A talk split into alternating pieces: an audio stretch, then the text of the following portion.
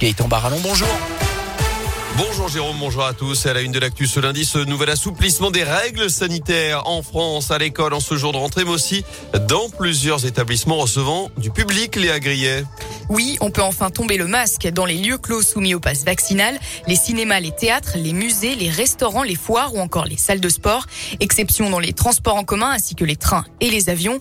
On garde aussi le masque là où le pass vaccinal n'est pas requis, dans les entreprises, les magasins, les grandes surfaces ou encore les services publics. Autre changement, un seul test est désormais nécessaire quand on est cas contact et vacciné au lieu de trois. Il est à réaliser à J plus 2. C'est la même chose pour les enfants en classe, des élèves qui d'ailleurs retirent leur masque dans les cours de récréation à partir d'aujourd'hui. Le brassage par niveau est donc de nouveau possible, ce qui veut dire que si un enseignant est absent, les enfants pourront être dispatchés dans d'autres classes. À noter également que ce lundi marque la disparition des attestations sur l'honneur. Merci Léa. Et jeudi, Olivier Véran a répété envisager une levée du pass à la mi-mars si la trajectoire de décrue se confirme, notamment en termes d'hospitalisation. 25 000 patients environ Covid sont actuellement dans les hôpitaux en France. En bref, près de chez nous, une autopsie prévue en ce début de semaine dans la Loire, trois jours après la mort, la mort d'un pilote d'avion de 63 ans, victime d'un accident au moment du décollage de son, de son aéronef à Rouen. C'était vendredi. La crise cardiaque avancée comme une hypothèse dans un premier temps n'est pas avérée selon plusieurs médias. L'enquête de gendarmerie se poursuit. Le bureau d'enquête et d'analyse est également euh, sur le coup pour étudier les débris de l'appareil, ce qui pourrait prendre plusieurs mois.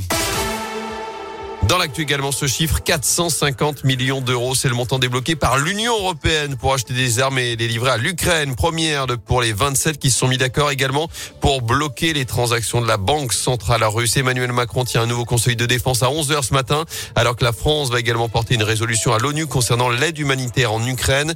Notez que 368 000 réfugiés ont fui les combats depuis l'invasion russe jeudi dernier. Dernier chiffre des Nations Unies. Chez nous, la mobilisation se poursuit également après le rassemblement samedi, place Jean Jaurès à saint et place du Breuil au Puy. Un homme est parti de Montbrison samedi matin en voiture jusqu'à la frontière entre la Roumanie et l'Ukraine, selon le programme 1500 km pour aller récupérer des amis et de la famille d'un jeune Ukrainien qu'il avait accueilli chaque été chez lui pendant 20 ans. Un mot de foot et les Verts de nouveau relégables en Ligue 1. La SS 19e après sa défaite 3 buts 1 samedi soir face au PSG de Kylian Mbappé. Conséquence aussi des résultats des autres concurrents dans la course au maintien, notamment Lorient vainqueur à Brest. 3 a accroché un point face à Marseille, Metz face à Nantes.